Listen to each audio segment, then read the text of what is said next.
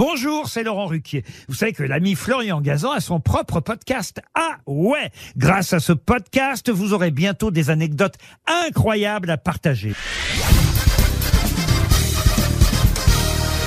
Salut, c'est Florian Gazan.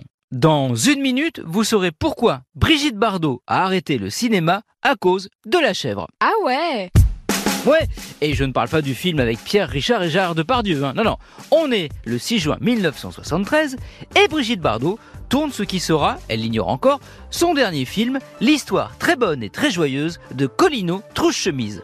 Un soir, en rentrant de tournage, accompagnée d'un journaliste de la Dépêche du Midi qui la suit pour un reportage, elle croise une vieille paysanne figurante sur le film avec une chèvre. Ah ouais Ouais, Brigitte Bardot discute avec la femme qui lui annonce que le dimanche suivant, c'est la communion de son petit-fils et que donc la biquette sera tuée pour faire un grand méchoui. Brigitte Bardot prend alors la chèvre des bras de la paysanne et la lui rachète immédiatement pour lui sauver la vie.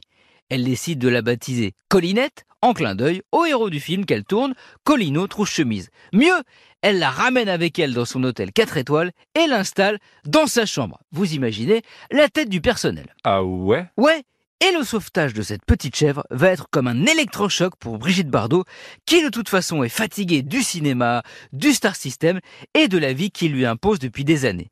Elle décide sur le champ d'arrêter de tourner pour se consacrer à la défense des animaux.